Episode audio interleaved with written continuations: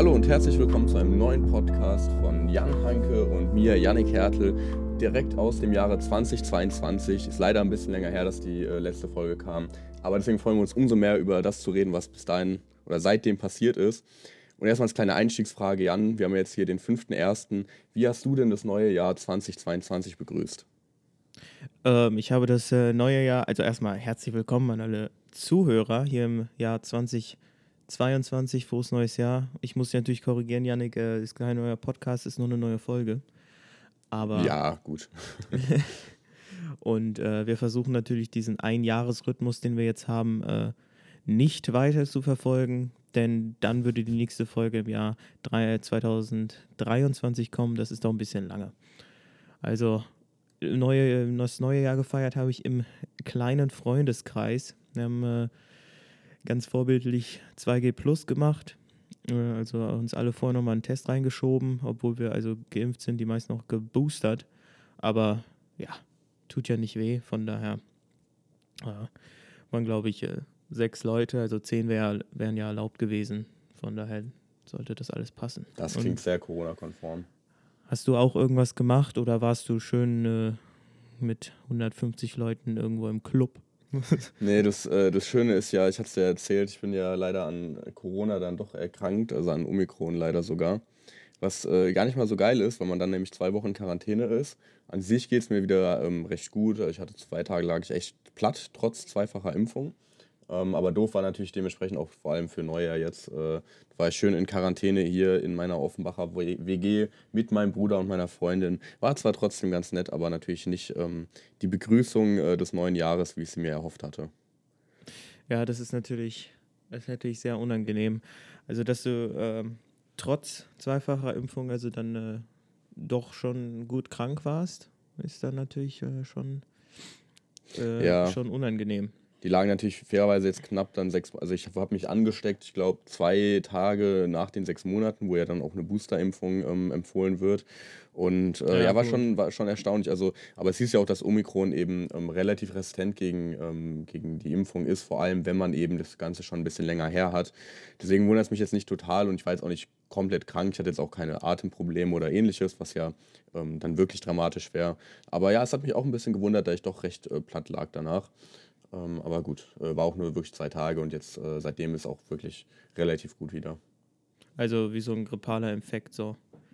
Im Prinzip schon, ja. Deswegen dachte ich Ja. auch, dass ich einfach irgendein, ähm, weil ich hatte mich davor eben nochmal getestet und da war ich dann noch negativ, deswegen dachte ich erst, es wäre kein Corona und habe mich schon ähm, auch ein bisschen gewundert, weil es schon eine etwas stärkere Infektion, sage ich mal, war. Aber da habe ich mir einfach gedacht, gut, das ist vielleicht, weil ich einfach so lange nicht krank war, dadurch, dass man ja immer Masken getragen hat und so. War dann doch Corona, aber deswegen eine andere Krankheit hätte mich auch nicht gewundert. Also am Ende jetzt auch nicht so dramatisch. Ja. Aber dann äh, bist du jetzt schon wieder raus aus der Quarantäne oder ist noch? Nee, die äh, gilt leider noch bis zum 10. Dann mache ich einen PCR-Test und wenn der dann, äh, also wenn da das Ergebnis dann vorliegt, negativ, dann bin ich endlich frei wieder und darf raus. Nice. Und äh, bist du noch krank oder ist sonst wieder alles fit? Ja, also minimal angeschlagen bin ich schon noch. Also ich habe so, ich merke so ein bisschen, dass ich vielleicht nicht ganz viel Energie habe wie sonst und auch ähm, etwas mehr Schlaf brauche, aber insgesamt kann ich doch schon recht normal wieder den Tag verleben. Äh, halt ohne jeglichen Gang nach draußen, wie normal auch immer das dann sein mag. Ja, ist, ist okay. Ja, Ja, dann, äh, dann, da, äh, dann, da merkt man gute auch, Besserung. Danke, danke. Und ich finde, da merke ich auch direkt wieder hier, ähm, wo sich dann wirklich mal äh, der Unterschied zwischen Reichen und Armen widerspiegelt, beziehungsweise zwischen Studenten und welchen, die vielleicht schon ein bisschen mehr Geld verdienen. Weil ich, äh, mein Vater, der ist jetzt auch in, ähm, der ist jetzt eben auch positiv getestet worden und äh, der muss ja jetzt auch im Haus bleiben so und die haben halt ein schönes großes Haus, noch einen schönen Garten. Ich weiß nicht, ob man dann da rein darf, aber auf jeden Fall auch mit Balkon und allem drum und dran, großes Wohnzimmer. Und das dann im Vergleich hier zu meiner Studentenbutze, äh, beziehungsweise zur Studenten-WG mit äh, Bruder und äh, Freundin die ganze Zeit auf äh, gefühlt 20 Quadratmetern zu dritt. Ja, dann denkt man sich dann schon, okay, äh, sitzt man vielleicht doch nicht alle im gleichen Boot. Ja, also ich hatte, hatte ja auch mal Corona vor, vor über einem Jahr. Äh, noch die, die OG-Version und ähm, das war aber auch, gerade als das Studium angefangen hat, äh, da war halt, da war halt von der Uni her sowieso nichts in Person, deswegen war das relativ egal. Aber ich finde, Ähm, gut, ist natürlich auch blöd, wenn man rausgehen, wenn man nicht rausgehen kann. Aber ich gehe auch äh, außer zur Uni sowieso im Moment kaum raus. Also wenn ich jetzt zu Hause bleiben sollen, also müsste, hätte ich trotzdem genug zu tun.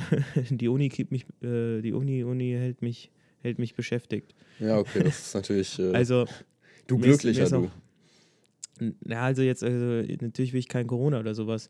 Aber mir ist, äh, also letztens, letztens habe ich nochmal so kurz drüber nachgedacht, so, dass mir wahrscheinlich seit, ähm, seit, also mindestens seit ich angefangen habe zu studieren, nicht mehr, also kein einziges Mal langweilig war.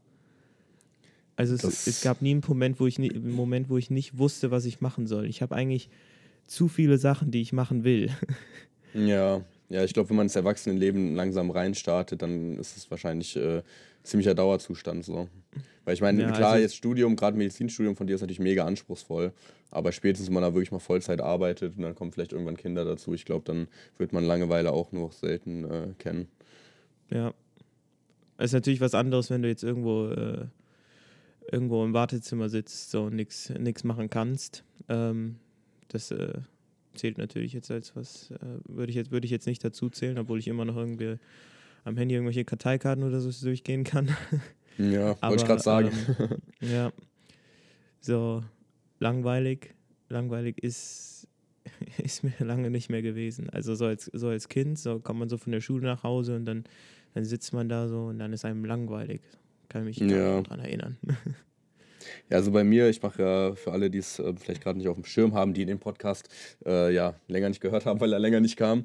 Ähm, ich ich mache ja ein duales Studium, wo ich ja dann zwei Monate in der Uni bin und dann zwei Monate arbeite. Und deswegen ist bei mir sehr etappenweise. Wenn ich in der Uni bin, diese zwei Monate, ist mir im Prinzip auch nie langweilig im klassischen Sinne. Ich bin vielleicht nicht ganz so gepeitscht, sage ich mal, wie du es bist im Medizinstudium. Aber ähm, da habe ich auf jeden Fall auch immer was zu tun und ich kann auf jeden Fall auch immer was machen. Äh, aber wenn ich dann arbeite, kommt es natürlich immer sehr drauf an, auf die Abteilung, wo man ist. Man hat ja auch Urlaub und so, dann ähm, kann es natürlich doch wieder passieren. Jetzt gerade zum Beispiel haben auch, hat auch mein Chef gesagt, hier guck erstmal, dass du komplett gesund wirst, bevor du jetzt hier aus dem Homeoffice anfängst zu arbeiten. Deswegen, ähm, ich ich kenne das auf jeden Fall, ähm, bin aber auch ganz froh, dass bei mir eben auch ab und zu unterbrochen ist, eben von Urlaub und Co., wo ich dann doch mal wirklich gar nichts zu tun habe, weil auch keine Klausuren anstehen oder ähnliches. Ja, und also ich, ich kenne das jetzt nicht so genau, aber du kannst es natürlich dann sagen, was ich mir dann immer vorstelle beim, äh, beim Arbeiten ist wahrscheinlich nochmal, äh, also es kommt natürlich darauf an, was man studiert, ähm, aber ich denke, Arbeiten ist dann nochmal anderer Stress. Aber zumindest, also so, so stelle ich es mir zumindest vor, du kannst mich da korrigieren, zumindest ist es so, dass wenn man nach Hause kommt, hat man wirklich Feierabend. Also es sei denn, ja. man hat natürlich irgendwie äh, Sachen, also noch für die für so Homeoffice-Sachen zu erledigen. Aber sonst normalerweise hat man ja eigentlich dann, dann Feierabend. Wenn du studierst, heißt ja, wenn du von der Uni nach Hause kommst, heißt äh, weiterlernen. Ja, also in, ähm, äh, ich sag mal so generell betrachtet hast du auf jeden Fall recht. Das ist auch wirklich, wirklich angenehm an der Arbeit, weil du wirklich sagen kannst, hier, ich habe acht Stunden gearbeitet. Ich habe auch das Gefühl dabei, genug gemacht zu haben, was in der Regel der Fall ist. Ich meine, man macht acht, acht Stunden lang was und dann bist du halt auch wirklich fertig. So, dann kannst du wirklich sagen, ey, jetzt ist, keine Ahnung, 5 Uhr, jetzt kann ich Sport machen, jetzt kann ich das machen, ich kann mich dann abends ins Bett legen, habe wirklich keine Verpflichtungen mehr. Das ist wirklich sehr angenehm. Ähm, das kann aber natürlich auch sich stark ändern, sage ich mal. Also es gibt dann ähm, jetzt gerade als dualer Student ist natürlich sehr unterschiedlich. Da gibt es dann mal Abteilungen, da ist man nach drei Stunden schon fertig am Tag und das ist kein Spaß, also das gibt es wirklich. Und ähm, wenn du aber dann vielleicht jemand bist, der schon viel Verantwortung im Job hat und dann machst du noch Homeoffice, dann kommt nämlich genau dieses Problem, dass man eben nie so richtig, ich sag mal, fertig ist, weil es gibt halt viele Leute, die könnten immer noch was machen. Und wenn du halt im Homeoffice bist, dann neigst du natürlich dazu zu sagen, komm, ich mache jetzt doch nochmal kurz den PC an, ich gucke jetzt doch mal, ob, ob die Mail da ist. Also ähm, generell hast du da schon recht und es trifft natürlich auch auf alle Berufe zu, wo du vor Ort sein musst, weil da kannst du dann nicht nochmal was machen. Ähm, aber wenn man wirklich viel zu tun hat und dann vielleicht auch so ein bisschen dazu neigt, mehr zu machen als, ähm, ja, sag ich mal, als nur die acht Stunden, dann kann man das im Homeoffice leider auch sehr stark ausleben. Äh, aber generell stimmt es auf jeden Fall schon, weil so dieses Unimäßige, wirklich jeden Tag noch was machen zu können und eigentlich auch schon zu sollen, das ist zum Glück nicht gegeben bei der Arbeit. Ja, oder zu müssen. Oder zu müssen, ja. Ist, genau. Also im Moment, also bei uns ist es, ist es, ist es gerade so, wir haben, ich bin im, bin im dritten Semester, die, die großen Fächer sind, sind gerade Physiologie und äh, Biochemie. Und das ist halt einfach so, wenn du nicht, wenn du nicht konstant was machst, wenn du nicht immer zu den ähm, zu den äh, Praktika, also zu den praktischen Stunden. Also Chemie ist dann halt Labor und sowas. Äh, wenn du da nicht wirklich gut vorbereitet kommst, dann wirst du halt einfach gedemütigt. Geil. so richtig klar, ja, du bist also, einfach gedemütigt, so wie es sich gehört. Also äh, im schlimmsten Fall kannst du auch äh, irgendwie ein Minus oder sowas bekommen. Aber selbst wenn nicht, wirst du halt so, so vor deinem Kurs ge gedemütigt. Ist dir das denn schon passiert, Jan? Äh, äh, glücklicherweise nicht, ja. Aber du hast mitbekommen, wie andere gedemütigt wurden. Ähm, nee, sind natürlich alle sehr vorbildlich, aber das ist, aber das halt schon, äh, ist, ist schon Druck. ja, ja, das glaube ich. Ja, ist aber auch, also sowohl, also egal jetzt ob Studium oder auf Arbeit bezogen, ist natürlich schwer, allgemeine Aussagen zu treffen. So, ich meine, Studium ist, man kann ja auch theoretisch nicht wie du ein Medizinstudium machen oder wie ich ein duales Studium. Ja, man kann ja auch irgendwie anfangen, BWL studieren und ähm, ja, dann halt einfach vielleicht das auf vier Jahre strecken oder so, also oder irgendwelche anderen eher entspannteren Themen. Und genauso ist halt auch im Beruf so, du kannst, es gibt halt komplett unterschiedliche Berufe. Also es ist natürlich immer schwer, allgemeine Aussagen zu treffen, aber ähm, ja, Studium kann auf jeden Fall echt stressig sein. So ist das. Dann, äh, das war schon mal eine schöne lange Einleitung. Janik, hast du irgendwas, irgendwas, was du heute ansprechen, ansprechen wolltest? Ja, ich Sonst hätte um, ich hier, ja. Also um, wir wissen natürlich alle, Corona ist an sich, ähm, will man eigentlich nicht mehr hören, aber ich habe dazu nämlich ein kleines Thema und zwar in der Hinsicht eigentlich ein, ein gutes Thema, sage ich mal. Und zwar, Jan, glaubst du, man, man will es ja schon gar nicht mehr fragen, aber glaubst du, dass 2022 die Pandemie zu Ende sein könnte? Denkst du, könnten, wir könnten heute dieses Jahr das Ende erleben von Corona, so wie wir es momentan kennen? Ähm, also glaube ich jetzt, ich jetzt eher nicht, dass ähm, das kommt. Also, also ich denke, es wird sich nach und nach äh, ähm, immer wieder, also schwachere, vielleicht schwachere Wellen geben. Mhm. Ähm, und ist, ich denke, es kommt äh, ganz stark darauf an, wie, wie das mit dem Impfen läuft. Denn solange eben noch so viele Leute da sind, die sich eben anstecken können, stecken sich auch noch so viele Leute an. Wenn, da, wenn, wenn es nicht mehr genug Leute gibt, um sich anzustecken, wird es es immer noch geben, aber halt nicht mehr so im großen Stil. Also ganz weg wird es nicht gehen, aber ähm, es sollte dann äh, halt so zum äh, zu einer normalen Krankheit, die es halt so gibt. Es gibt viele Krankheiten und dass es vielleicht dahin zurückgeht ja. und nicht ja, zu, ja, zu so einer großen Das ist auch so ein bisschen diese, der, der, der Hintergrund, sag ich mal, meiner Frage, weil ja viele jetzt diesen Begriff der Endemie aufbringen, den kannte ich vorher nicht. Du kennst ihn vielleicht als Mediziner, ich würde ihn auf jeden Fall kurz erklären. Also eine Endemie ist ja im Prinzip, wenn es ähm, wenn es an sich das Virus oder, oder die Krankheit eben noch gibt und diese aber nur regional oder in bestimmten Bevölkerungsgruppen oder sowas ähm, eben auftritt und ähm, das ist eben dadurch gegeben, also beziehungsweise dann eben auch selten für, zu schweren Verläufen führt und eben auch selten dazu führt, dass dann die ganze Bevölkerung sich ansteckt. Und zwar ist es eben dadurch gegeben, dass einfach ein, ein Großteil der Bevölkerung einen Schutz aufgebaut hat, wie es zum Beispiel eben auch bei der Grippe ist, die du ja eben schon angesprochen hast. Und dadurch dann einfach es zwar vielleicht jedes Jahr dann so eine Welle gibt, eben wie auch eine Grippewelle, aber dadurch, dass einfach viele einen Schutz aufgebaut haben durch eben eine Impfung oder eine Genesung, ähm, dass diese Wellen dann quasi nicht mehr, ähm, ja, die Hospitalisierungsraten nicht mehr so ansteigen, die Gesundheitssysteme nicht überfordert sind und dann eben genau wie du sagst, es eben zu so einer gewöhnlichen Krankheit, sage ich mal, wird. Und da ist ja gerade so ein bisschen die Hoffnung, dass das durch Omikron passieren könnte. Einfach dadurch, dass Omikron ja ähm, zwar ansteckender ist, was an sich erstmal ganz gut ist, dadurch, dass eben die Bevölkerung dann durchseucht wird, aber was dann eben dafür sorgt, dass es nicht so schlimm ist, dass eben ähm, das an sich ein milderer, eher, eher milderer Verlauf oder zumindest kein schlimmerer Verlauf ist als bei den anderen Varianten. Und das könnte ja dann dazu führen, dass dann eben die, die jetzt sich nicht impfen lassen wollen, dann genesen würden, dadurch dann ein Großteil der Bevölkerung eben diesen Schutz hat und wir dementsprechend dann darauf hoffen können, dass dann eben einfach nur noch was weiß ich, einmal jährlich im Herbst so eine Corona-Welle gibt, ein paar Leute werden angesteckt, ein ganz paar kommen ins Krankenhaus, so wie es auch bei einer anderen Grippe der Fall ist, aber es gibt eben keine komplette Überlastung, die ja das eigentliche Problem die ganze Zeit dargestellt hat. Also Überlastung vom Gesundheitssystem. Ja, also Durchseuchung äh, sollte man vielleicht trotzdem nicht anstreben.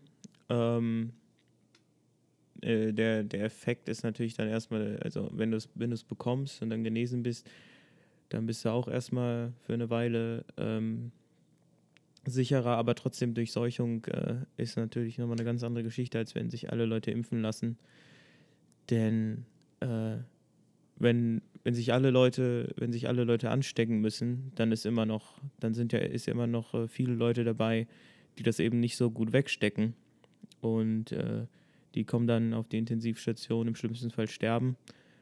Da ist die, da die Impfung doch die deutlich bessere, bessere Option. Ja. Stimmt auf jeden Fall. Und da kann man natürlich dann jetzt auch bald drauf hoffen, dass ein äh, Omikron-Impfstoff ja auch dann bald gibt, der auch schon eben, an dem ja auch schon geforscht wird von BioNTech, Moderna und Co. Es äh, ist eigentlich nur noch eine Frage der Zeit, bis der dann auch ähm, da ist, um sich eben auch explizit gegen Omikron gut schützen zu können. Ja, also Boostern hilft ja trotzdem. Ähm, deswegen alle boostern lassen. Das schützt ja. ja trotzdem vor Omikron.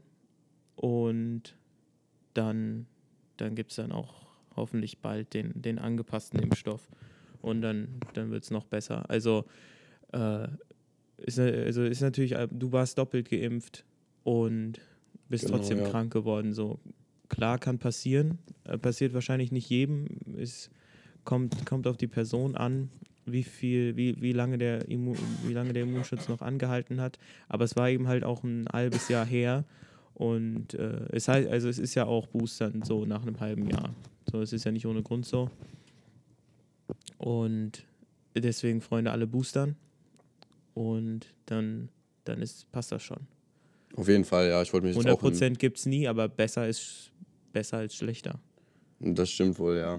Nee, ich würde mich jetzt auch, wollte, habe eigentlich überlegt, genau im Januar eben mich um die Boosterimpfung jetzt eben zu bemühen, zu gucken, wo kann ich mich boostern lassen. Jetzt erstmal entfallen natürlich mit der Infektion, danach darf man sich dann erstmal nicht mehr boostern lassen oder sollte sich nicht boostern lassen. Ähm, ja, zumindest nicht in den nächsten Monaten dann. Mal gucken, wie es dann für mich weitergeht, aber hast recht auf jeden Fall für den Rest. Äh, Boostern ist natürlich auf jeden Fall schon mal eine ganz gute Maßnahme, weil selbst wenn man sich dann trotzdem noch ansteckt, was ja leider wahrscheinlicher ist jetzt durch Omikron, dann ist ja trotzdem der Verlauf deutlich milder, wenn man eben ähm, geimpft ist und äh, ja. eben auch geboostert. Es ist, ist, kann man natürlich jetzt nur spekulieren, aber wäre natürlich auch die Frage, wie dein Verlauf gewesen wäre, wärst du nicht doppelt geimpft gewesen. Ne? Ja, klar, das habe ich auch schon gedacht. Gerade ich habe ja auch Asthma und das ist zwar, ich weiß nicht genau, ob es wirklich als, ähm, ob ich dann wirklich in die Risikogruppe reinfalle, aber es freut mich auf jeden Fall, dass ich da geimpft bin und dann da ähm, zumindest noch halbwegs den Impfschutz auch hatte, auch wenn es eben ja diese sechs Monate her ist. Ähm, genau, nee, aber das ja. habe ich mir nämlich auch gedacht, weil es war jetzt eh schon echt unangenehm, habe ich auch schon gedacht, gut, dass ich ge äh, geimpft bin, weil sonst wäre es vielleicht nochmal ein bisschen ekelhafter geworden und das muss ja nicht unbedingt, muss man ja nicht äh, ja, mehr Risiken eingehen als notwendig, sage ich mal. Genau. Und ja, also alle, alle impfen lassen. Ähm, die, das, äh, das Risiko, dass man sich dann doch äh, als Ungeimpfter dann doch noch ansteckt, ist, ist relativ hoch, so wie ich das äh, ähm, irgendwie so beobachten kann. Also Freunde, ähm, die ungeimpft sind, haben sich dann angesteckt. ja. Und deswegen also wenn man da bei der Risikoabwägung ist, also ob man sich dann entscheidet ähm, für, für, die, für die Impfung, wo ein gesicherter Prozess im Körper abläuft, der, also ein gezielter Prozess, das äh, verglichen mit, mit, der, mit der wilden Krankheit. Also muss man sich überlegen, so was man, was man, was man sich aussucht. Will man lieber das ähm, das haargenau erforschte, den genau gezielt ablaufenden Prozess oder das absolut nicht kontrollierte äh, echte Virus. Ne? Man, ja, was, das muss man sich so überlegen. Ne? ja, was da glaube ich auf jeden Fall reinspielt, warum Menschen dann eben, obwohl es eben denke ich ja mal, sehr offensichtlich ist, dass auch, selbst wenn der, äh, die Impfung vielleicht nicht 100% sicher ist, so wie nichts 100% sicher ist, ähm, trotzdem viel, viel besser ist, äh, eben geimpft zu sein, als sich anstecken zu lassen. Aber ich glaube, was da reinspielt, warum trotzdem einiges nicht machen, ist, dass ähm, psychologisch betrachtet es auch äh, nachgewiesen ist, dass quasi Menschen mehr Reue verspüren, wenn sie etwas aktiv getan haben, im Vergleich dazu, wenn sie einfach etwas nicht getan haben. Also wenn Leute sich impfen lassen, und ähm, dann, dann würden sie quasi, wenn sie sich impfen lassen und deswegen dann was passiert, das Ganze viel mehr bereuen, als wenn man eben nichts tut, also sich nicht impfen lässt und dann dadurch äh, Schaden nimmt. Also ein psychologischer e-, Effekt eben, der dafür sorgt, dass Menschen wirklich also wirklich sehr starke Anreize brauchen, etwas aktiv zu tun. Ähm, und sobald sie dann hören, oh, es gibt bei diesem aktiv tun, kann man sich irgendwie selbst schaden, dann ähm, sorgt es wohl dafür, dass man einfach das viel, viel eher ähm, dann ablehnt, weil man eben viel lieber in diesem Nichtstun-Zustand bleibt, als aktiv zu werden, wenn man eben glaubt, dass das Risiko recht hoch wäre, dass man sich schadet durch dieses Aktivwerden. Und deswegen bleiben eben viele ähm, ja, inaktiv und äh, machen dann eben nichts und lassen sich nicht impfen. Ja, gut, wenn man da weiterdenken wollen würde, könnte man natürlich auch äh, sagen, so jemand ist ungeimpft, will nicht, will es nicht aktiv, will nichts aktiv machen, geht aber dann aktiv ins Restaurant, geht aktiv in den Club, geht aktiv shoppen. Ja, ja ähm, ist natürlich nicht besonders rational, die, diese Denkweise dann. Ne? ja, so ist das. Naja, gut. Ja, gut. Abschließend, Freunde, lasst euch boostern, lasst euch impfen. Schmeckt super lecker. Ähm, ich habe ich hab die drei schon im Arm und ich freue mich auf den vierten. Ja. Dann geht es immer so weiter. Irgendwann braucht man dann so beim Impfzertifikat, wenn man es dann auf dem Handy rausholt, mal so richtig weit runter scrollen, so, oh, okay, aber hat er auch die 88. Impfung. das wollen wir natürlich nicht hoffen, aber ähm, ja. ja. Okay. Ja, dann hast du denn ein schönes Thema für, ähm, für uns heute ähm, mit dabei im Gepäck? Ja, ich habe nochmal so ein kleines Thema, das ist ein kleiner, ein kleiner Throwback zu, zu einer der ersten Folgen, ähm, als wir über, über Bücher geredet haben. Mm, ja.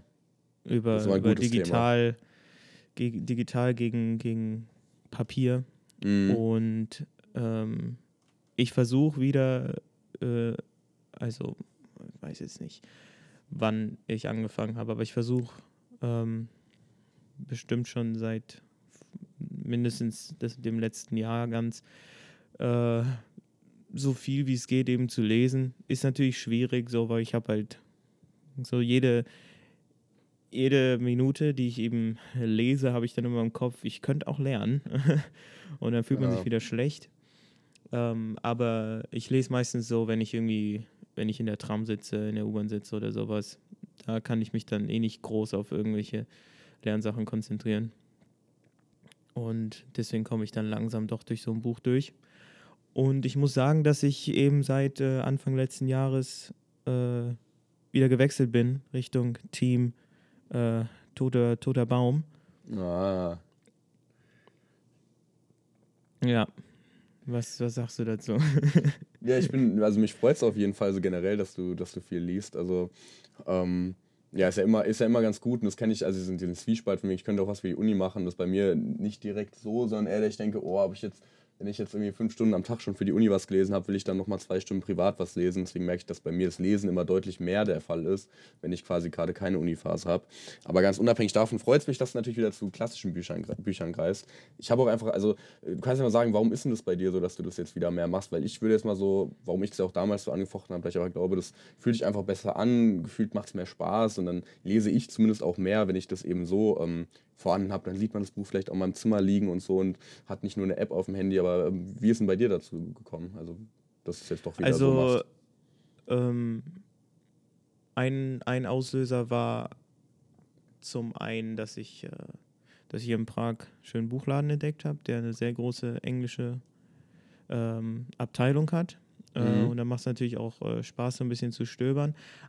Aber ich glaube, was, äh, was, der, was der größte Punkt war, dass ich ähm, so ein bisschen neidisch auf, also zum Beispiel, wenn ich bei, bei meinen Großeltern bin oder sowas, oder man schaut, man sieht irgendwie bei Leuten so im Fenster rein und dann ist da so ein großes Buch, Bücherregal so ah, komplett ja. voll. Also gerade meine Oma oder sowas hat irgendwie drei Räume, wo die Wände halt mit Bücherregalen vollgepackt sind und und es ist dann irgendwie, also das, da, da ging es mir dann mehr auch ums, ums Sammeln. So, mhm. dass man so eine, so eine, dass man so eben sich so eine kleine kleine Sammlung, so eine kleine Bücher, äh, so eine kleine Bibliothek aufbaut. Ähm, und, und das hat dann, das war dann eben der Reiz. Ähm Vor allem, wenn du, wenn, wie man es ja machen sollte, machen sicherlich nicht alle so, aber wenn man dann auch wirklich jedes Buch darin gelesen hat, weil das finde ich auch mal ganz cool, wenn man so ein Buch so da ins Bücherregal, bei mir ein sehr kleines Regal noch, weil ich nicht viel Platz habe, aber auf jeden Fall, wenn man das da so reinstellt, auch irgendwie so, finde ich zumindest für mich so ein Erfolgsgefühl zu wissen, hey, das Buch habe ich jetzt gelesen, das, sind, das werden immer mehr, ich habe immer mehr Wissen, sage ich mal, angehäuft. Das finde ich auch so ein kleiner, ähm, ja, so eine kleine Rückschau dann auch immer zu dem, was man schon alles äh, durchgelesen hat, so am Ende des Tages. Ja, ja, genau. Also ich habe, also ich denke, wenn ich so wenn ich so Richtung Bücherregal gucke, sind, glaube ich, ist, glaube ich, ein Drittel davon, was da drin steht, gelesen. Ähm, wie gesagt, also Zwei Drittel halt, sind äh, in der Planung noch zu lesen, ja. ja, also gut, ich plane jetzt vielleicht nicht unbedingt jedes Buch, jedes Buch zu lesen, man bekommt ja auch mal ein Buch geschenkt oder sowas, aber ähm, die meisten, die meisten schon. Ähm, also so ein Drittel oder sowas, was da drin steht, ist, ist gelesen. Ich habe das dann auch so sortiert, so dass halt dann in der einen Reihe sind dann eben die gelesenen, also chronologisch kommt dann immer, wenn eins gelesen ist, kommt dann wieder hinten ans Ende dran. Ah ja, ja. Und das ist halt dann auch jedes Mal so ein kleines Erfolgserlebnis. Und dann schaut man sich das an und dann freut man sich. Ähm, deswegen, das hat mich, das hat mich da am meisten bewegt, wieder äh, Richtung Papier zu wechseln. So de, das reine, reine Lesen ähm, finde ist aus praktischen Gründen, ähm, also vermisse ich es dann doch manchmal. Zum Beispiel, weil ich eben, ich, ich lese ja dann meistens unterwegs, ich muss halt immer das Buch mitnehmen. Ähm, das stimmt natürlich, ja. Sonst könnte man es halt äh, auf dem iPad oder auf dem Handy, das Handy hat man immer dabei, kann man immer lesen. Und ja, also aus praktischen Gründen, ja, wenn man irgendwie, wenn man irgendwie im, im, im Bett liegt oder sowas, dann, dann kann man natürlich auch so ein schönes Buch äh, in die Hand nehmen. Mhm. Ähm, für unterwegs ist natürlich dann digital praktischer. Ja. Nee, ähm, bin ich auf jeden Fall voll bei dir. Ich bin es halt mittlerweile ziemlich gewohnt, einfach immer ein Buch mit einzupacken. Deswegen ist für mich jetzt nichts mehr, ähm, keine aktive Sache mehr, wo ich sage, oh, das ist irgendwie nervig oder sowas. Was mich aber noch interessieren würde, ich weiß, vielleicht haben wir beim ersten Mal schon darüber ähm, gesprochen, und zwar bezüglich welche Bücher du liest, weil ich bin ja nach wie vor ähm, dabei, dass ich im Prinzip nur ja, ich sag mal, Fachliteratur lese. Also ich lese zumindest halt jetzt keine klassischen Geschichten, ich lese keine Krimis, sondern halt dann eher Bücher, ja, oder auch Autobiografien, also solche Sachen lese ich eher. Habe da jetzt auch zu Weihnachten unter anderem Emotional Intelligence habe ich bekommen. Ähm, The Art of War, dieses von, von diesem einen Chinesen, weil ich mal auch mal lesen wollte, fand ich auch mal ganz cool. Also sowas lese ich dann eben eher. Ähm, wie ist es bei dir? Wie gesagt, vielleicht haben wir schon mal drüber gesprochen. Liest du auch eher sowas, so ich sag mal Fachliteratur in Anführungsstrichen, oder solche ähm, Sachen Richtung Krimis und Co.? Ja, ich weiß, wir haben, wir haben privat, glaube ich, drüber gesprochen. privat. das ist hier immer wir noch treffen uns privat. auch privat. wir, wir, sehen uns auch privat. Wir sind, wir sind da nicht äh, wie Lanz und Precht. Ich glaube, die treffen sich eher nur äh, in, der, in ja. der Sendung oder im Podcast. Ich glaube, du hast den Podcast nicht, ne? Nee, nee. Ähm, ich höre den tatsächlich sehr gerne. Äh, ja, du darfst doch keine anderen Podcasts bewerben, das ist doch eine Todsünde. Ja, vielleicht können die ja auch mal was sagen. Also Grüße gehen raus, äh, bisschen Cro genau. Cross-Promo. Und, und äh, ja, genau, also, nee, aber äh, die reden auch äh, viel, viel über Bücher. Also, wenn man da Inspiration braucht, Janik, kannst du ja vielleicht auch mal reinhören. Ja, du kannst mir die Inspiration auch einfach weitergeben. Äh, gut, kann ich auch, du ja. Bist mein, du bist der Mittelmann, ja. Du kriegst dann so eine kleine Provision, dass ich dir dann auch manchmal ein Buch empfehle. ja. Ja, also zurück äh, zu, de, zu de, zum, zum Thema. Also es ist ja praktisch äh, Fiktion gegen Nicht-Fiktion.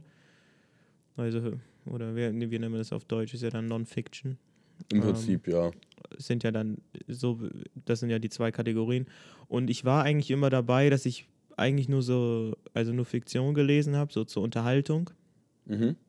Ähm, aber ich, äh, ich, ich wechsle da gerade so ein bisschen. Ähm, und zwar, was ich im, im Herbst gelesen habe, war das Buch äh, An Ugly Truth. Ich mhm. weiß nicht, wie das auf Deutsch heißt. Die das hast du mir, glaube ich, empfohlen, ich, ne? Genau, die meisten Bücher lese ich, lese ich auf, auf Englisch, weil ich versuche das Buch eben in Originalsprache zu lesen, außer ich Und kann weil sie halt du nicht. einen Prager Buchladen hast. eben, in, wenn ich in Prag ein Buch kaufen will, dann finde ich das wahrscheinlich eh nicht auf Deutsch. Aber gibt, gibt wahrscheinlich, also wahrscheinlich gibt es schon ein paar deutsche Bücher da auch, oder? Das würde ich mal ja, schätzen, also es gibt, so es gibt in dem gleichen, es gibt im gleichen äh, Buchladen auch äh, ein kleines deutsches Stück, aber es ist halt äh, deutlich, deutlich weniger und mehr so, so klassischere Sachen. Also mhm. da findet man jetzt, also die englische, die englische hat schon, hat schon sehr viel. Und ja, genau, also ähm, auf, auf, auf Englisch gelesen, die meisten. Und ja, das ist eben über, das Buch war über, kam im Sommer raus, über, über Facebook und Mark Zuckerberg, was die so alles äh, Verbrechen, Verbrechen? Verbrochen haben? in Zukunft verbrechen werden. Also Einfach alles. Alles, was schlimm also ist. denen. deren, deren ganze, deren äh. Facebooks und genau, Facebooks und Mark Zuckerbergs Machenschaften. Darüber war das äh, Buch sehr interessant, sehr äh, unangenehm, teilweise schockierend. Was, was waren da so eine Nummer, um so, so eine kleine äh, Preview zu haben? Vielleicht interessiert sich auch jemand für solch ein Buch. Was waren da so eine schockierende oder, oder also so eine Sache, die du aus mitgenommen hast? Weil, weil ganz ehrlich, sowas wie, ich weiß nicht, ich weiß ja nicht, ich habe das Buch ja nicht gelesen, aber man kennt ja von Facebook so ein bisschen, ja, Datenskandal, dann weiß man, dass soziale Medien vielleicht nicht gerade ähm, förderlich sind, auch für mentale Gesundheit, gerade bei jüngeren Kindern. Ja. Das sind ja so, sage ich mal, so ein bisschen diese eher bekannteren Sachen. Ging es eher in so eine Richtung oder gab es jetzt auch irgendwas, ich sag mal, wirklich Neues, ähm, was, was komplett ein anderes Thema vielleicht auch irgendwie angeschnitten hat? Also ich denke mal, wer sich, wer sich vorher schon mit dem Thema beschäftigt hat, kann vielleicht äh, auch schon von den anderen Sachen gewusst haben, dass die mit den Daten nicht allzu gut umgehen, ist klar. Ähm, aber was dann schon mehr schockierender war, ist auch, was die, ähm, was sie so auf der Welt, wo die alles involviert sind.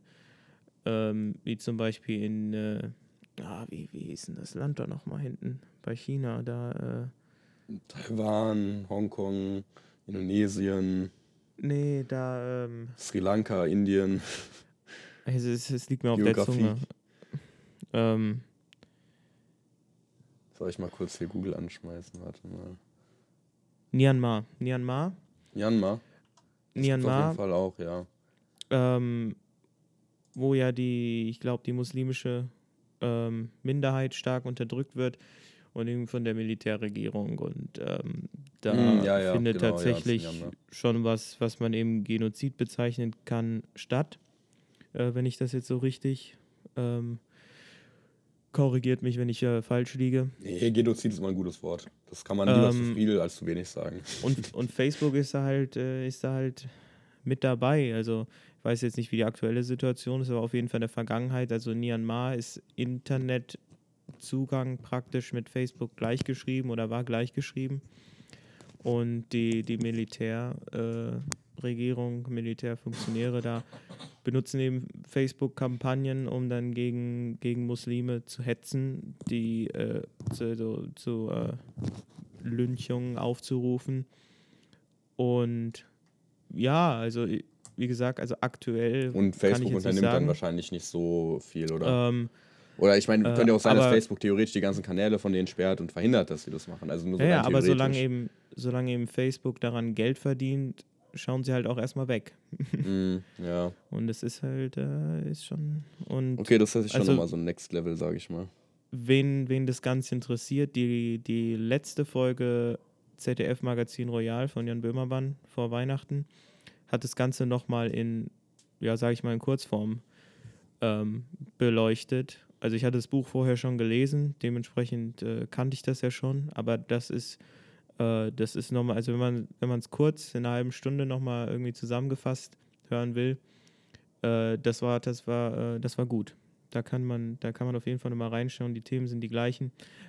Zum Beispiel auch, dass du halt, dass du halt in, in Dubai oder sowas auf Instagram so, so, so nach Sklaven browsen kannst.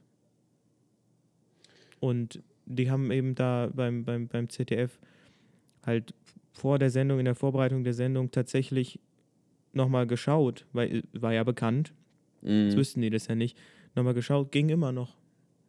ja, das ist die schon haben- krass. Die haben dann auf WhatsApp, auch Facebook, dann mit einem äh, Sklavenhändler gesprochen. Das ist halt. äh, mm. Und dann auf Facebook werden dann in, gezielt in, in Dubai Werbung geschaltet. Und Mhm. das. Ja, ist einfach. Ja, im Zweifel ist immer so ein Ding von, ich meine, die fördern das vielleicht nicht aktiv, sage ich mal, oder zumindest nicht der Ursprung, aber das wird halt dann irgendwie gemacht. Die merken es vielleicht aber auch so ein bisschen, wäre dann aber auch Arbeit, irgendwie dagegen anzugehen und gleichzeitig gibt einem das noch Geld und so und dann ist es wahrscheinlich auch relativ simpel als ähm, Konzern zu sagen, ja gut, ne, also ist ja auch eigentlich Aufgabe der Staaten, sich darum zu kümmern, so, ne, und solange wir Geld verdienen, gucken wir mal ein bisschen weg. Ja, deswegen äh, versuche ich ja jetzt auch auf äh, Facebook Facebook-Dienste zu verzichten. Du merkst es ja, weil ich der. Ich merke es an meiner Handyrechnung, ja, weil ich nämlich einmal dann dem, dem lieben Jan äh, eine Sprachnachricht geschickt habe, in dem Glauben, dass man im 21. Jahrhundert sich gegenseitig auch über Nicht-WhatsApp-Sprachnachrichten gratis senden kann. Und dann plötzlich äh, gemerkt habe, dass mein Guthaben, äh, ja gut, was heißt signifikant, aber auf jeden Fall gesunken ist. Daran habe ich es dann gemerkt, genau. Ja, äh, ich schreibe ich schreib dir jetzt immer über SMS. Und äh, ja, also ich habe zwar immer noch, immer noch WhatsApp äh, gezwungenermaßen, denn es gibt halt Unigruppen, da muss man halt drin sein. So, wenn du, wenn du da was verpasst, dann hast du ein Problem. Dann wirst du auch gedemütigt. aber, aber für, für äh, private, private Chats benutze ich, benutze ich WhatsApp nicht mehr. Und Instagram habe ich gelöscht, Facebook hatte ich eigentlich sowieso nicht mehr. Ja. Ja, also ich will. Ist also auf jeden Fall gut. also gerade äh, äh, Instagram löschen habe ich schon im Sommer vor den Prüfungen gemacht. Seitdem hatte ich es nicht mehr. Und äh, ist nice. Kann ich nur empfehlen. Also auch wenn man nichts gegen Facebook hat. Das, das glaube ich auf jeden Fall. Also erstmal ich mal kurz gesagt haben, ähm, Facebook heißt jetzt Meta, für alle, die es noch nicht mitbekommen haben. Ähm, mhm. Das äh, haben die wahrscheinlich, äh, kleiner Imagewechsel kann sicherlich auch nicht schaden. Nee, aber erstmal, ich will jetzt, ähm, bevor ich das jetzt sage, auf gar keinen Fall das verteidigen oder irgendwie Facebook schützen oder so. Aber was ich nur sagen will, wenn man halt ähm, sich mal wirklich mit größeren Konzernen auseinandersetzt, also genauso kannst du ja, Nestle ist ja ein Klassiker, auf den Gang wird, Coca-Cola wird auch mal, mal wieder angegriffen. Ähm, auch Apple, Jan, ich weiß, du willst nicht gerne hören, aber auch sicherlich, äh, Apple hat ja auch Probleme, da hieß es dann irgendwie in China, bringen sich die ganzen Leute aus den Apple-Produktionswerken um. War ja auch nicht richtig so, also das will ich jetzt auch nicht sagen, ähm, das war ja auch ein bisschen anders dargestellt, als es eigentlich der Fall war. Aber so oder so, bei sehr großen Konzernen hast du im Prinzip immer so ein bisschen also die, die sind immer in irgendwelche Sachen verstrickt. Deswegen würde ich da auch immer drauf gucken, in welchem Grad es ist. Weil jetzt bei Facebook ist sicherlich bei einem Grad, wo man wirklich sagen kann, nee, das sollte man boykottieren. Ähm, aber ich würde auch manchmal dann es nicht übertreiben in der Hinsicht, als dass halt einfach große Konzerne, einfach dadurch, dass sie zwangsweise bei so vielen Sachen irgendwo drinstecken und zwangsweise in so vielen Ländern aktiv sind, immer so ein bisschen mal Fehler gemacht werden. Ähm, deswegen auf jeden Fall, das von Facebook ist äh, nicht gut und sollte nicht unterstützt werden. Äh, ich will aber nur sagen, dass auch auf andere Konzerne bezogen man immer, finde ich, so ein bisschen das in Relation zu der Größe von dem Ding setzen sollte. Ähm, ja. Genau. Ja. ja. ja. Dann äh, kommen wir zurück zu den Büchern. Also das war, das war, glaube ich, das erste äh, Nicht-Fiktion-Buch, was ich gelesen hatte. Und direkt begeistert. Und direkt begeistert, direkt begeistert. Und äh, dann habe ich nochmal das Buch danach, war, war, wieder, war wieder Fiktion, das hatte ich schon gekauft. Ähm, das war äh, Star Wars Roman, also mit ganz viel Mehrwert. Ähm, und jetzt lese ich gerade äh, das Buch Dopamine Nation. Ähm, ist aus der Kategorie, steht zumindest drauf, äh, Clinical Psychology, klinische Psychologie. Mhm. Und das ist, äh, bin ich jetzt Drittel, habe ich jetzt, äh, das ist auch sehr interessant. Ähm, um, um was geht es da so grob? Weil ich kann es mir vielleicht so ein bisschen vorstellen durch den Namen, ist dann irgendwie wie so die ähm, Gesellschaft sich danach ausrichtet, auf so Dopaminausschüttung und so, oder, oder in welche Richtung geht es da? Also äh, bisher ging es vor allem um, um Sucht. Mm, okay. Ja. Ja, weil ich muss so ein äh, bisschen das daran denken, dass du ja auch gesagt hast, dass du kein Instagram mehr nutzt, was da vielleicht ja auch thematisiert werden könnte, dass ja diese ganzen Social Media Sachen auch ganz schnell zu einer Sucht führen können. Ähm, Gerade ja. dadurch, dass dort ja eben dieser, diese Dopaminausschüttung immer sehr leicht verfügbar ist, dass man halt einfach sehr dauerhaft, sage ich mal, irgendwie stimuliert wird, wenn auch auf einem niedrigen Level und dadurch dann da so eine Abhängigkeit aufbauen kann. Ja, genau, genau. Das ist eben das, äh, dass in der heutigen Gesellschaft gibt es so viele, so viel, also so viel Zugang zu hoher Dopaminausschüttung.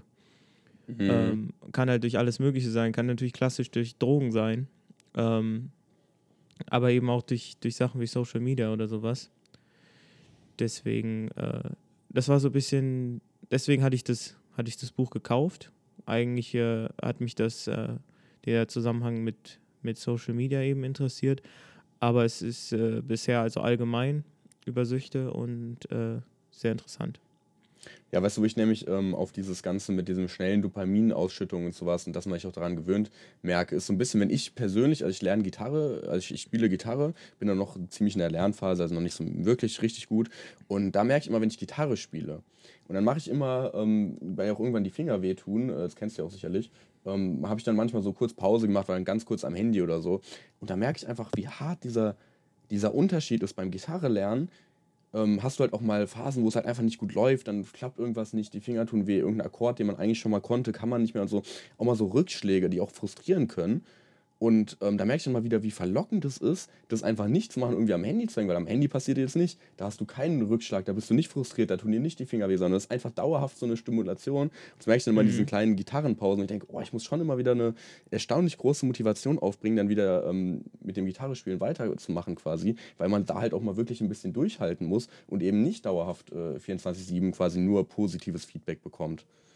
Ja. So. Und dann ist aber halt auch umso schöner, wenn man es dann auch wirklich durchzieht und dann irgendwelche Erfolge halt auch wirklich verzeichnen kann, die auch wirkliche Erfolge sind und nicht, ich habe die nächsten tausend äh, Posts auf Instagram gesehen oder ähnliches. Ja, du musst eben, du musst eben die Balance halten. Umso, wenn, das ist eben auch bei den, bei den Süchten, umso, umso mehr du dir eben, also so, umso mehr du eben die Dopaminausschüttung praktisch forcierst, ähm, umso mehr also dann gewöhnt sich dein, dein Gehirn dran und umso mehr brauchst du. Und wenn es dann weg ist, umso größer ist der, ist die, äh, schwingt die Waage dann Richtung, ähm, ja, also das Buch, Englisch war es dann eben Pain, also in Richtung Schmerz, Unwohlsein. Mhm. Ja. Umso, umso, also die Waage ist halt, ist halt so eine Waage und die musst du halt in Balance halten. Und wenn du immer nur, immer nur äh, die Befriedigung drauf packst, ähm, dann verschiebt sich die Waage. Das heißt Richtung, aber, das, ja. Ähm, das, das klingt aber so ein bisschen, wenn ich es richtig verstehe, das Buch aber jetzt auch nicht prinzipiell sagt, von wegen, man sollte sich von Sachen, die potenziell Süchte aus, auslösen können, muss man sich nicht komplett fernhalten, solange man diese Waage behält. Kann ich das so interpretieren, dass man sagt, okay, ein bisschen ist okay, solange man es eben nicht übertreibt? Ja, es kommt, kommt natürlich drauf an. Also gewisse Drogen haben dann natürlich ein, ja, haben natürlich ein hohes Suchtpotenzial. Ähm, aber also das heißt natürlich nicht, dass äh, nur, weil, nur weil etwas süchtig machen kann, dass du, dass du das äh, ganz, ganz lassen musst. Mhm. Denn dann könntest du ja, dann könntest ja kaum was machen. Also du, du, du brauchst das ja, du brauchst das ja als Motivation. Zum Beispiel, wenn, wenn, wenn Essen kein, kein Dopamin ausschütten würde, dann würdest du halt verhungern, weil ja. du hättest keine Motivation, um was, um was, um dir was essen zu, um dir was zu kochen oder, oder um, eben um jagen zu gehen. Ja, im größeren Sinne ist ja auch irgendwie alles potenziell ein Suchtfaktor. Also klassische Drogen, ne, dann weitergehend mit irgendwie Social Media, Computer generell, irgendwie auch Computerspiele und dann aber theoretisch kann ja alles zu Sucht werden. So, es können ja auch Musikinstrumente und ja, Essen natürlich auch und so. Also theoretisch kann ja alles, was irgendwie was Positives, ähm, einen irgendwie positiv stimuliert, kann ja potenziell zu Sucht werden, oder? Im Grunde schon, ja. Also die, die Autorin hatte nämlich zum Beispiel das Beispiel, dass sie äh, eine Zeit lang, also die Autorin ist äh, Psychologin, glaube ich. Mhm. Äh, weil das gibt ja Psychologin, Psychotherapeutin. Also sie ist auf jeden Fall das, was, was man als Arzt wird. Ähm, also nicht Psychologie studiert, sondern Medizin. Mhm. Auf jeden Fall hatte sie eben mal eine Sucht nach ähm, so Romanz-Schnulz-Büchern. Klingt auch nach einer halbwegs harmlosen Sucht, oder? Ich meine, das ist jetzt kein, hat ja wahrscheinlich keinen großen negativen Effekt, außer vielleicht, dass man die Zeit daran verliert. Ja, das, aber im Grunde so alles, was dir, was dir Freude bringt, kannst du süchtig nach werden. Mhm. ja. Ja. Sehr interessantes ähm, Buch, kann ich auch empfehlen. Muss man also natürlich ist, zwangsweise ähm, irgendwie an die Sexsucht denken. Ich, ich habe letztens wieder Tun auf Mähne voll geguckt und da ging es dann darum, dass irgendwie einer sexsüchtig ist und so. Das ist, äh, das ist mir gerade in den Kopf gekommen. Das ist ja sicherlich auch für Erwachsene nicht eine nicht äh, ja, komplett unbekannte Sucht sein kann. Ja, also in dem Buch gab es auch äh, ein, ein Beispiel, die Autorin schreibt daneben von verschiedenen Patienten, die sie hatte, ähm, von einem, der, der auch, also im Grunde eine Sexsucht hatte, also eher äh, die, die, die, die sexuelle Stimulationssucht würde ich sagen. Der hat sich, der hat, der hat sich dann, also der hat dann, also am Anfang irgendwie exzessiv masturbiert und später hat er sich dann irgendwann so eine Maschine gebaut, die eben über Elektrizität äh, stimuliert. Okay. Und dann hat er das halt, keine Ahnung, tagelang, stundenlang äh, äh, benutzt, eben um diese, diese Stimulation zu haben, weil der, der Rest hat nicht mehr gereicht. Ja. ja. Was glaube ich da auch ähm, jetzt vielleicht nicht explizit bei ihm reinspielt, aber bei vielleicht ähnlichen Fällen ist ja auf jeden Fall auch Pornosucht. Das ist ja, glaube ich, auch was, was sicherlich mhm. unterschätzt werden kann, sage ich mal. Also gerade, weil man ja Pornos auch heutzutage echt in jungen Alter schon potenziell sehen kann und so. Und dann ist es ja auch bei vielen eben Problem. Deswegen gibt es ja auch diese ganzen No-Fap-Bewegungen und sowas im Internet, weil man eben festgestellt hat, hm, ist irgendwie gar nicht mal so geil, wenn man irgendwie, äh, was weiß ich, sich täglich zehnmal ein Porno anguckt oder so. Also das ist ja sicherlich auch etwas, was auch durchs Internet da eben dann ähm, sehr leicht zu Sucht werden kann. Ja, der, der, das ist eben auch äh, das Thema, Thema in dem Buch, dass, es, dass in unserer Gesellschaft heutzutage eben der Zugang zu allem so einfach ist. Mhm. Ja, ja. Wir leben mal in der, oh, ich weiß nicht, wie ich das Wort übersetze. Ähm, in der, wir, wir leben in der in einer Welt, also zumindest in, in der in der westlichen Welt ist natürlich an, gibt natürlich auf der auf der Erde auch noch andere andere Orte mit anderen Situationen, aber eben bei uns bei uns in der westlichen Welt, wir leben in der, eben in einer Welt des, des Überflusses. Ja, auf jeden Fall. Reizüberflutung ist ja auch so ein Begriff, den man oft hört. Genau. Mhm. Ja, auf jeden ja. Fall. Im Zweifel in also, den anderen Welten, sage ich mal, äh, braucht es halt auch nur noch, je nachdem von welcher wir jetzt sprechen, vielleicht welche, die ärmer sind, die brauchen halt auch nur noch mehr, ein, bisschen, ein bisschen mehr Wohlstand. Dann haben sie auch alle Handys und spätestens dann sind sie auch da in dem Suff angekommen, wo wir gerade drum äh, ums Überleben kämpfen, sage ich mal. Also das Buch, Buch ist auch zu empfehlen, Dopamination. Und ja. Klingt auf jeden Fall sehr spannend, ja. Auch generell spannend, weil es so für Süchte geben kann. So, deswegen, ja. Sicherlich Ja, also jetzt, also jetzt nach den, nach den zwei Büchern äh, werde ich, werd ich wahrscheinlich Richtung, Richtung äh, Nicht-Fiktion äh, tendieren. Das ist äh, das, also man natürlich in einem gut geschriebenen äh, in einem gut geschriebenen Buch, auch wenn es Fiktion ist, kannst du natürlich trotzdem noch viel lernen. Das stimmt, äh, ja. Da muss man natürlich dann, ja. muss, muss natürlich unterscheiden, ob das so ein reines Unterhaltungsbuch ist oder ob das eben ein Buch ist, was zwar eine Geschichte erzählt, aber die Geschichte einen Mehrwert hat. Ja, so ein bisschen, wo es ja dann wiederum ich sag mal, in die andere Richtung geht, wo man sagen kann, auch ein Fachbuch kann irgendwo Geschichte erzählen. Das ist dieses, was ich am Anfang schon mal angesprochen habe, von Autobiografien oder so, weil die sind natürlich noch mehr in Richtung Lernen, wenn es darum geht, hey, mhm. wie wurde ein Elon Musk erfolgreich, was sind so seine Geheim Geheimnisse? Aber das ist ja am Ende des Tages trotzdem auch noch irgendwie eine spannende Geschichte erzählt. Also ich habe jetzt fairerweise keine Biografie von Elon Musk jetzt explizit gelesen, aber kann ich mir vorstellen, dass man dann irgendwie, ja, Tesla fast pleite war, dass man sich dann sicherlich ja. auch da einen Spannungsbogen hat oder wenn bei SpaceX jetzt die eine Rakete jetzt endlich mal richtig starten muss und nicht explodieren darf, weil sonst das Unternehmen pleite ist und so. Ähm, ja, das ist dann quasi von dieser anderen Richtung, sage ich mal, wo man auch in einem Fachbuch durchaus Spannung ähm, mit einbauen kann. Das, das, das stimmt. Ähm, also das äh, An Ugly Truth, das, das Buch bei Facebook, das war auch, also das hat eben, das hat eben die Geschichte so erzählt, wie, also die Geschichte von Facebook und Mark Zuckerberg, so von Anfang bis jetzt. Das war, also es war auch als Geschichte aufgebaut. So war mhm, praktisch ja. die, die Biografie von, von, diesem, von diesem Konzern. Ja. Ja, spannend, spannend. Ähm, also Buchempfehlungen können wir auf jeden Fall Buch? machen. Ja, dann, hm? dann machen wir, dann machen, dann machen, das ist jetzt eine neue Kategorie, die Buch, die Buchempfehlung der, genau. der Woche, der, der, des Jahres, je nachdem wie auf der Podcast kommt.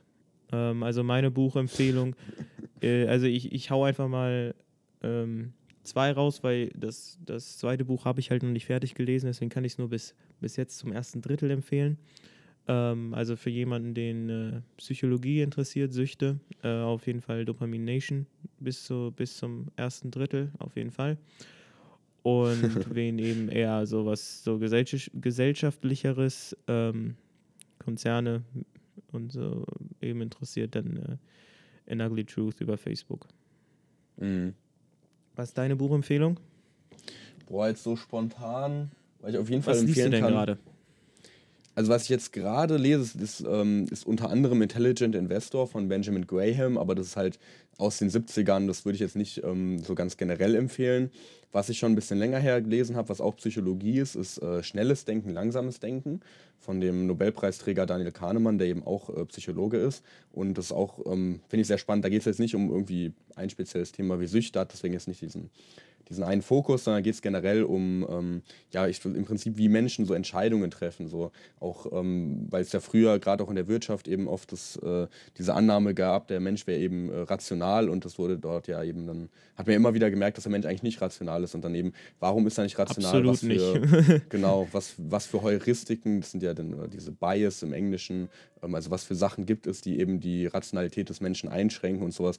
Da geht es eben sehr stark darum, viel um Alltagssituationen, zum Beispiel, warum treffen wir diese Entscheidung, warum treffen wir jene Entscheidung, geht dann auch oft ins Wirtschaftliche über, im Sinne von, zum Beispiel gibt es diesen Dispositionseffekt, dass man eben, wenn man ähm, Nee, das war, glaube ich, nicht das Positionseffekt. Aber auf jeden Fall, dass man Geld verliert, dass man diesen Schmerz pro Euro ist deutlich höher, als man Geld gewinnt. Also ein Euro Gewinn ist ungefähr emotional ähm, so stark, wie als würde man 50 Cent verlieren. Dass man, man Geld verliert, dass man deutlich stärker emotional reagiert. In so, in so eine Richtung geht es, aber auch, wie gesagt, viele Alltagssachen ist auch sehr, sehr spannend. Deswegen schnelles Denken, langsames Denken wäre jetzt so meine spontane Buchempfehlung, sage ich mal. Alles klar.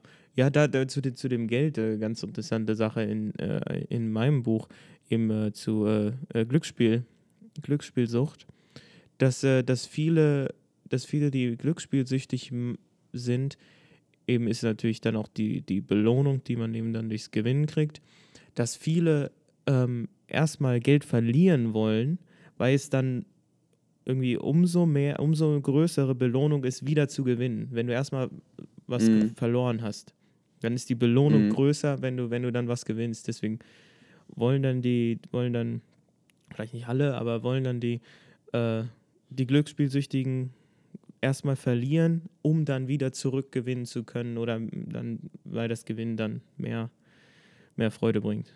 Mehr ja, was, was da ja auf, das auf jeden Fall reinspielt, ist ja auch diese Sunk Cost Fallacy im Sinne von, wenn ich jetzt schon so viel Geld hier reingesteckt habe, dann muss ich auch was rausholen. sieht man auch immer wieder, das ist auch der gleiche Grund, warum irgendwelche Projekte weitergezogen werden, als es eigentlich sinnvoll, wenn man denkt, ich habe jetzt schon so viel rein investiert, ich kann jetzt nicht aufhören. Das ist sicherlich auch was, was dann bei diesem Glücksspielding damit reinspielt. Und, was auch echt sehr cool ist, ist, dass Menschen sehr unwahrscheinliche Dinge das ist dann übrigens auch bei Impfnebenwirkungen merkbar. Also extreme, extrem geringe Wahrscheinlichkeiten kann das menschliche Gehirn nicht richtig verarbeiten. Entweder sie werden komplett ignoriert, zum Beispiel die Wahrscheinlichkeit von einem Meteoriten getroffen zu werden, die wird komplett ignoriert, oder sie wird komplett überschätzt, siehe Impfnebenwirkungen, Terroranschläge oder die Wahrscheinlichkeit im Lotto zu gewinnen.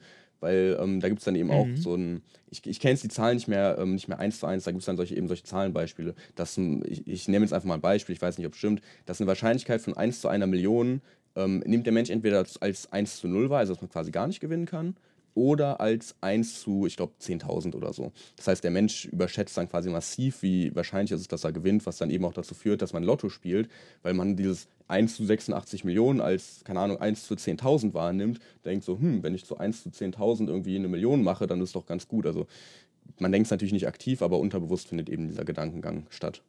Mhm, interessant. Sowas ja. steht auch in dem Buch, um nochmal ein bisschen Werbung zu machen. Ja, wir werden hier, werden hier noch zum Bücherpodcast. Aber dann, ja. dann wahrscheinlich dann doch wieder so alle Jahr, weil ich brauche eine Weile. Ja, das ist ja auch gar kein Problem. So lieber ein gute, ausgewähltes äh, Buch empfehlen, als einfach jede Woche ein neues Buch, weil so viel lesen die Menschen eh nicht. Ja. Brichst du Bücher ab? Selten, aber ja. Also ich habe einmal, oh, das tut mir jetzt leid, weil ich habe das Buch geschenkt bekommen. Das war ein Buch über Geld und ich kenne mich ja schon, also über das Investieren auch. Ich und ich kenne mich da ja schon. Ja, äh, durchaus, das den einen oder anderen Euro. Nein, aber auf jeden Fall ähm, äh, ging es halt ums Investieren und es war so aufgebaut, ich glaube, es hieß 100 Weisheiten über die Börse oder über ihr Geld oder Tipps für die Börse, irgendwie sowas. Und es war grundlegend schon ein ganz gutes Buch, aber es hatte teilweise solche, meiner Meinung nach, wirklich dämlichen Sachen drin also da stand dann zum Beispiel, ja, ähm, von wegen diversifizieren, dass man das machen sollte. Und dann waren da aber total wirre Beispiele, wo ich dann wirklich, wo dann stand so, ja, wollen Sie lieber total sicher 10.000 Euro haben oder irgendwie zu 10% das und das. Also irgendwie solche Sachen, ich kann es leider nicht mehr ganz rekonstruieren, aber es war für mich, wo ich dachte, ey, das ist gerade so ein Bullshit. So, das Argument dahinter kann ich verstehen, ist auch an sich sinnvoll. aber was ist es jetzt gerade, wie, wie dumm ist es gerade aufgezogen? Und das habe ich dann tatsächlich ähm, abgebrochen. Aber es passiert mir durchaus sehr selten, weil ich die meisten Bücher, die ich lese und geschenkt bekomme, auch vorher auswähle. Also ich habe immer relativ viele Bücher, die ich mir auch wünsche, deswegen kriege ich selten welche geschenkt, die ich eben nicht, ähm, äh, ja, die ich nicht ähm, mir gewünscht habe.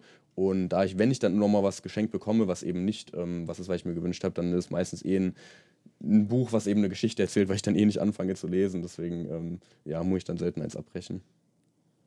Ja, das tut, äh, tut immer, also es ist so, es ist sehr unbefriedigend, ein Buch abzubrechen. Das ist dann mhm. auch so, auch wenn es einen dann nicht ganz überzeugt, dann ist trotzdem der Ehrgeiz, ja, zieh mal durch. Ähm, also das eine oder andere Buch habe ich dann trotzdem, also es hat halt einfach keinen Spaß gemacht zu lesen und dann dachte ich mir so, nee, ich lese jetzt lieber ein Buch. Wenn ich schon die Zeit jetzt äh, für, für, fürs Lesen freimache, dann lese ich lieber was, was ich auch, äh, wo ich auch Spaß habe, das zu lesen. Deswegen, ähm, ich dachte, ich, ich, ich habe immer das Gefühl, dass ah, man muss fertig lesen, aber nee, aber bevor du dann nix das, das, ja, das Ding ist halt auch, bevor du dann den Spaß am Lesen verlierst, wäre dann so ein Klassiker, so nach dem Motto, ja, ich will ja eigentlich noch das eine Buch zu, sein, zu Ende lesen, weil man darauf aber so wenig Lust hat, liest man es halt dann über ein, keine Ahnung, ein halbes Jahr verteilt zu Ende, wo man sonst eigentlich nur zwei ja. Wochen bräuchte. Und dann hört man doch lieber auf und fängt ja mit dem nächsten guten Buch an. Weil ganz ehrlich, ich glaube, Jan, du bist nicht der Einzige, bei dem ähm, ein signifikanter Teil der Bücher im Besitz noch nicht gelesen wurden. Ich glaube, es gibt viele, die viele Bücher in einer Warteschlange quasi haben, weil sie einfach nicht so oft zum Lesen kommen. Und dann fangt doch lieber mit dem nächsten an. Es gibt so viele gute Bücher, da muss man sich nun wirklich nicht irgendwie äh, ja, durch die letzte hässliche Hälfte von irgendeinem Buch kämpfen, was man nicht besonders gut findet, sondern kann die, ja, die Zeit eben besser nutzen. Genau, genau, das denke ich nämlich auch. Ja. So, Jan, jetzt eine kurze Frage und zwar, ich habe ja noch ein kleines Thema bezüglich Koalitionsvertrag. Ähm, da wollen wir das noch äh, schnell anreißen. Ich würde, also es ging einfach nur um so ein bisschen, ähm, ja, Koalitionsvertrag, Ampelkoalition, was ist vielleicht gut, was ist vielleicht schlecht äh, daran und ähm, genau, wollen wir das vielleicht noch, äh, noch kurz behandeln? Das ist auch nicht so unglaublich lang, sage ich mal. Ja, gern mal. Ja, und zwar, ich habe mal so ein bisschen was zumindest für mich, du kannst ja auch sagen, ob es ähm, für dich auch so zutrifft, gut und schlecht am Koalitionsvertrag ist.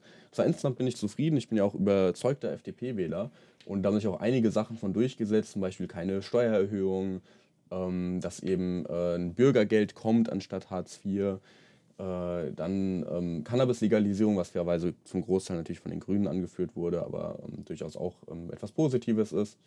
Und sonst was noch ganz cool ist, auf jeden Fall 400.000 Wohnungen jedes Jahr sollen gebaut werden. Auch ein eigenes Ministerium fürs Bauen soll es ja dann geben. Wäre sehr schön. Muss natürlich gucken, ob es klappt, weil die Idee ist ja erstmal ähm, logischerweise gut.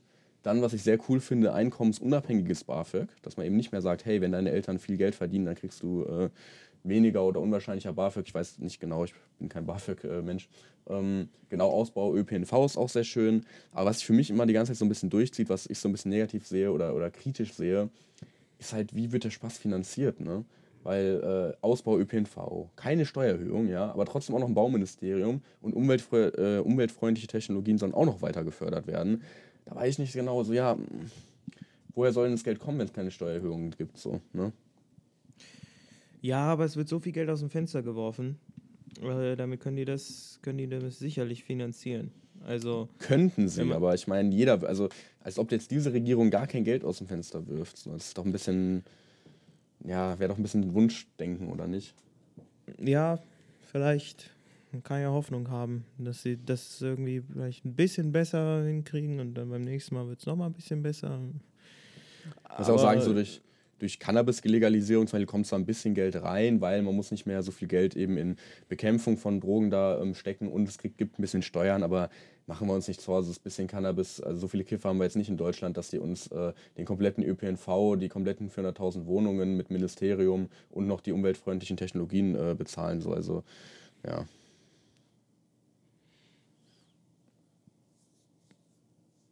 Ja, aber ich finde es äh, find trotzdem trotzdem richtig, dass man erstmal schaut, wo man unnötige Ausgaben reduzieren kann, bevor man ähm, die Steuern erhöht. Das also, stimmt natürlich, ja. Kann man halt hoffen, dass die genug sein. finden, ne? Ja, dass sich genug anstrengen, Janik. ja. Nur weil das, ähm, warum ich das halt vor allem so schade finde, ist eben, weil ich eben ja grundsätzlich fast alles gut finde. Es gibt so zwei, drei Sachen, die gefallen mir nicht so gut. Also ähm, ja, zum Beispiel jetzt äh, wählen ab 16 müsste meiner Meinung nach nicht sein und so. Aber gerade die Sachen. Oh, da bin ich auch ganz stark dagegen, du. Da bin ich auch ganz stark dagegen. Ja, das, das sehe ich nämlich auch so. Aber also, weil der Großteil von den Sachen, die ich halt gut finde, sind halt auch Sachen, die eben Geld kosten. Und dann denke ich mir halt so, ach, das ist so schade, weil ganz ehrlich, werden nicht alle Sachen so umgesetzt werden können. Und deswegen kann man einfach nur hoffen, dass du quasi so die wenigsten wichtigen Sachen, sage ich mal, dann ähm, am Ende des Tages dann dafür gestrichen werden müssen. Mal gucken, wie es, was uns erwartet, aber das, genau aus dem Grund finde ich es eben auch so schade, weil ich an sich alles so super finde und deswegen so schade finde, dass es dann eventuell bei vielen Themen an einem Defizit eben im Haushalt da ähm, scheitern wird. Ja, wir werden es sehen. Aber mit dem, mit dem Wahlrecht kommt das sicher oder ist es nur eine Idee? Oder? Ähm, naja, gut, es ist halt im Koalitionsvertrag drin. Ne? Ich meine, sicher kommen die Sachen, also 100% sicher kann man es nie sagen, oder weil, also ich, ich bin jetzt auch wie kein. Wie sehr wollen sie das? Weißt du das? Oder? Hm, ich weiß nicht genau. Ich weiß halt nur, dass ja, auch wenn ich kein Politikexperte bin, es gibt ja immer noch den Bundesrat und nicht nur den Bundestag, der jetzt die Regierung da hat. Äh, außerdem gibt es ja auch noch äh, Sachen, die sind dann eben in Länderverantwortung, nicht in Bundesverantwortung. So. Also es gibt schon immer noch mal zwei, drei Hürden, ähm, was mal auch bei der Cannabis-Legalisierung problematisch sein könnte. Wie es jetzt mit dem Wählen ab 16 ist, ich glaube, das ist auch relativ schwer, weil ich meine, dass es nämlich ein, ähm, das ist halt so eine Grundrechtsänderung, ne? weil es halt dieses Wahlrecht ist halt relativ stark gefestigt in Deutschland. Ich glaube, deswegen ist es auch relativ schwer zu ändern. Mhm. Ähm, aber ich, wie gesagt, das wäre jetzt auch alles, ist alles, alles nicht so mega qualifiziert, was ich jetzt, so sagen kann. Ja, also ich bin auf jeden Fall dagegen. Ich auch. Also, wenn ich mir allein vorstelle, wie ich mit 16 Drupp war, dann will ich aber nicht, dass der wählen geht. Das ist auch mal mein bestes Argument, weil irgendwie, ich finde, mit 16 ist man noch nicht so mega gefestigt. So klar, man ändert seine Meinung immer noch. Natürlich wählt ein 20-Jähriger nicht wie ein 40-Jähriger, aber ja. ich, also gefühlt mit 16 hat man halt einfach noch zu wenig von der Welt gesehen, beziehungsweise hat man auch einfach noch zu wenig verschiedene Meinungen irgendwie mal ähm, ja, zu, zu Gesicht bekommen. Also ich finde, mit 16 ist man einfach noch nicht, noch nicht ausgereift genug, sage ich mal. Das sehe ich auf jeden Fall auch so wie du.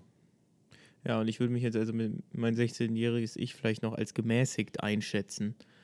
Mhm. Ähm, oh, also das äh, wahrscheinlich mit 16 hätte ich einfach gewählt, was meine Eltern gewählt hätten. Aber.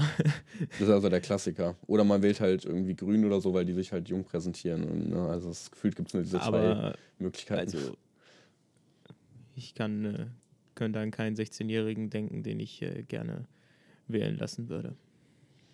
Sehe ich genau. Ich finde eh schon, also selbst mit 18 ist, finde ich auch eher noch früh. Ich finde es gut, dass es mit 18 ist, weil ähm, natürlich sollte auch ein Großteil der Bevölkerung abgedeckt sein. Aber ähm, ja, ich finde, man muss jetzt nicht noch weiter runterdrücken. Ganz ehrlich, so ich habe jetzt, ich bin jetzt 20 und habe jetzt auch das Gefühl, okay, jetzt gerade ist meine Meinung so halbwegs gefestigt, zumindest für meine momentane Lebensphase. Also ich, ich glaube nicht, dass es viele gibt, die wirklich mit 16 schon eine ernsthaft gute, fundierte ähm, Meinung haben, was so dieses ganze politische System und ihre eigene politische Einstellung angeht. Vor allem nicht gut mit Argumenten äh, gesichert, was es ja sein sollte, auch wenn es natürlich auch bei Erwachsenen nicht immer der Fall ist. Das ist mir natürlich schon klar. Ja, also ich habe also ich habe auch in, in so vielen Dingen solche, solche, also persönlichen Meinungs- und Einstellungswechsel in den letzten zwei Jahren, also so ungefähr nach äh, eben nach dem Abitur, nachdem die Schule vorbei war, also festgestellt, was sich, was sich in der Zeit so alles, äh, alles geändert hat, ist brutal. Ja, genau, es ist gerade in seiner Persönlichkeitsentwicklung drin, die ja viele durchmachen, ne? Ja, also gerade nach, nach dem Ende der Schule eben. Da, genau. da passiert nochmal richtig was. Mhm. Ich finde, das sollte man auch erlebt haben, bevor man dann eben an die Wahlurne geht. Hm. Ja, gut, also als ich 18 war, war ich auch noch in der Schule. Also war noch ein halbes Jahr übrig. Ja, okay, stimmt. Hab vergessen, dass du älter ähm, bist, Jan. Tut mir leid. aber die Bundestagswahl, bei der Bundestagswahl war ich jetzt 20. Also. Ja. ja. Die ist naja, gut. nicht in, jedes Jahr. Mal gucken, ob sich durchsetzt, aber ähm, ja. Ich meine, ich glaube, es ist kein kompletter Weltuntergang, weil es sind halt jetzt auch nicht so unglaublich viele Leute, die da reinfallen. Ich fände es trotzdem gut, wenn es nicht durchkommt, aber ist ja schon mal ganz gut, dass es so einer der wenigen Punkte ist, der negativ aufstößt an der neuen Regierung. Deswegen muss ich sagen, also ich bin insgesamt auf jeden Fall zufrieden und äh, hoffe, dass die jetzt möglichst viel umsetzen. Okay, wunderbar. Ja, dann ja. Äh, haben, wir, haben wir alles besprochen, was zu besprechen ist, Janik. Ja. Das ist doch schön. Ja, sehr, sehr zufriedenstellend. Äh, vier von fünf Sternen. Ja. Nächstes Mal vier fünf von fünf Sternen kann ich nicht meckern. Ja, das Problem ist, ich hatte leider kein Kaltgetränk hier, kein äh, kaltgestelltes. Das war der einzige, das einzige Manko.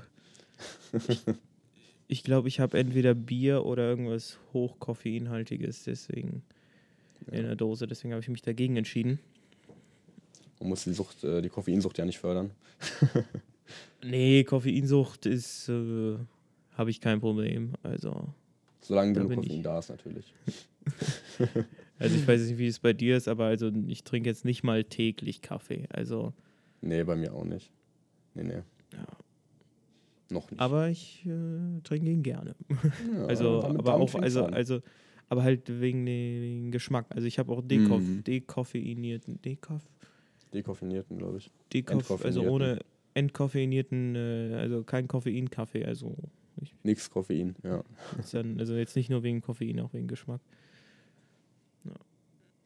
Okay. Gut, dann äh, Freunde, vielen Dank fürs Zuhören. Die letzte Folge habe ich nachgeschaut, kam am 27.01. raus. Letztes Jahr. Nicht mal ein Jahr. Das heißt, es ist jetzt nicht mal ein Jahr her. Also wir sind auf jeden Fall richtig gut in der Zeit. Ich hoffe, wir sehen uns vor Januar 2023. Ja, wir hören uns. Hören, ähm, ja. Und ja, vielen Dank fürs Zuhören. Bis zum nächsten Mal. Bis zum nächsten Mal. Macht's gut. Ciao, ciao.